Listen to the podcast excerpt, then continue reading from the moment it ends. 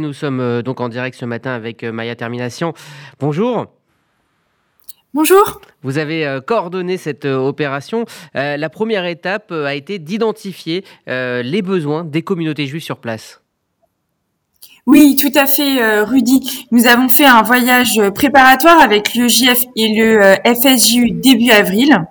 Et on a pu constater que l'aide humanitaire qui arrive en Pologne était parfois euh, n'arrivait pas forcément aux bénéficiaires euh, euh, finaux parce que ce qui est clé dans cette dans, dans, dans cette situation c'est d'acheminer l'aide humanitaire jusqu'en Ukraine au plus près des bénéficiaires et mmh. donc c'est suite à notre retour qu'on a réfléchi afin de, de pouvoir faire l'opération la plus adéquate possible. Alors, comment vous avez monté euh, euh, cette opération, donc qui, euh, on le disait, concerne de, la nourriture?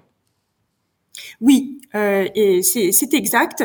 nous avons démarché des, des, chaînes de supermarchés. On a eu un très bon échange avec Casino, qui a accepté de nous fournir une remorque complète. Donc ça, c'est 33 palettes, 44 tonnes de produits alimentaires et d'hygiène qui étaient, qui se trouvaient dans leur entrepôt au Havre.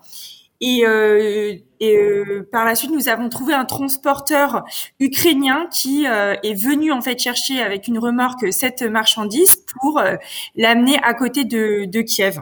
Alors pour, pour bien expliquer, cette, cette nourriture a été achetée à prix coûtant, hein, c'est ça? Oui, exactement. Euh, Casino euh, nous a donné euh, cette cette nourriture et ces produits d'hygiène à prix coûtant, donc ce qui a considérablement réduit les coûts de cette opération qui a été financée par le FSJU. Alors, euh, le camion euh, est arrivé, mais ce n'est pas euh, terminé puisque d'autres petits camions vont partir dans plusieurs petites communautés juives ukrainiennes. Expliquez-nous un petit peu le, fonctionnement de l'acheminement final. Oui, euh, c'est tout à fait ça. En fait, euh, nous travaillons avec la communauté juive de Kiev. Euh, notre contact, c'est Edouard Dolinsky, qui est le président de la communauté juive de Kiev. Ils ont un grand entrepôt dans un village proche de, de Kiev qui s'appelle Anatevka, Peut-être que si on a le temps, j'en dirai deux mots par la suite. Mais donc concernant cette opération, toute la donc en fait, ce qu'on a fait, c'est qu'on a limité le nombre de produits. On a Casino nous a fourni 6 ou 7 produits, ce qui permet après de faire facilement des plus petits colis. Et en fait, les bénévoles de la communauté juive de Kiev euh, prennent dans cet entrepôt euh, pour, euh, et constituent de plus petits colis. Ils les mettent dans des petits camions. Ils vont dans les communautés juives à l'est et au sud de l'Ukraine pour amener, pour faire des distributions euh, dans ces villages. Alors, ce qu'il faut dire, c'est que cela correspond à des besoins précis. Hein, euh, je reviens à ma première question, euh, qui vous ont été exprimés.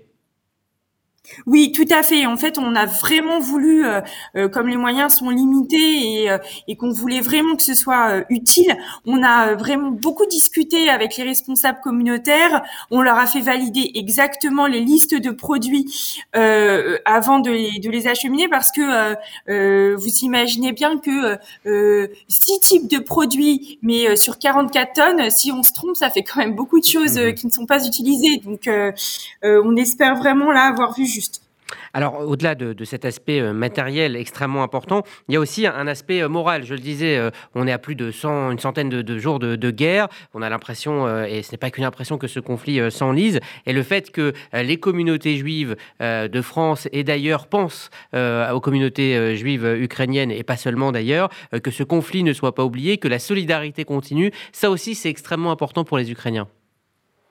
Oui, tout à fait. C'est ce que j'ai euh, constaté. Au-delà de, euh, de l'aide euh, physique et factuelle, dans les échanges qu'on a eus avec ces responsables communautaires, parce que du coup, on, on, parle, on apprend à se connaître, on, s'est parlé très fréquemment. Ils nous disent, on a vraiment besoin de votre aide. Merci beaucoup. on a eu le sentiment qu'ils se sentaient un peu isolés et qu'ils étaient très touchés, que la les communautés juives internationales se, se, se préoccupent d'eux alors qu'ils se sentent je pense, peu isolé.